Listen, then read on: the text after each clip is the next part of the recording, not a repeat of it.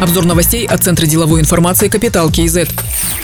Использовать часть пенсионных накоплений на покупку жилья, обучение или лечение смогут только 102 тысячи казахстанцев. Об этом сказал заместитель премьер-министра Бердыбек Сапарбаев. Достаточная сумма для использования накоплений составляет примерно от 10 до 12 миллионов тенге. Почти у половины вкладчиков не более 1 миллиона. Бердыбек Сапарбаев сказал, что опыт создания пенсионных систем в других странах отличается от казахстанских реалий. У нас система работает 21 год, а в Сингапуре или европейских странах 50 лет.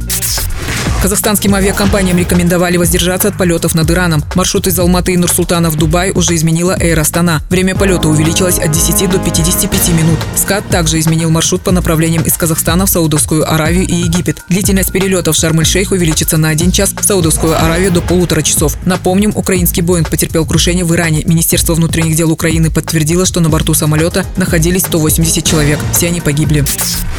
Японских инвесторов пригласили в Казахстан для разведения лесных питомников. Министр экологии, геологии и природных ресурсов Макзум Мирзагалиев во время встречи с японскими дипломатами сказал, что Казахстан также заинтересован и в обмене опытом по поддержке частного лесоразведения. За три года планируется создать тысячи гектаров плантаций быстрорастущих древесных и кустарниковых пород и 200 частных лесных питомников. Такие меры позволят снизить нагрузку на естественные леса, пояснил министр. Президент Касымжомар Токаев положительно оценил работу Акима Восточно-Казахстанской области Даниила Ахметова по социально-экономическому развитию региона. Глава государства отметил усилия Акима по укреплению научно-образовательного и медицинского потенциала области. Вместе с тем Касымжомар Токаев дал ряд поручений Даниалу Ахметову. Например, провести тщательный анализ экономического состояния буквально каждой малообеспеченной семьи и оказать им помощь. Также поручения связаны с проведением 175-летия Абая Кунанбайулы, включая строительство музейного и гостиничного комплекса в Жидебае.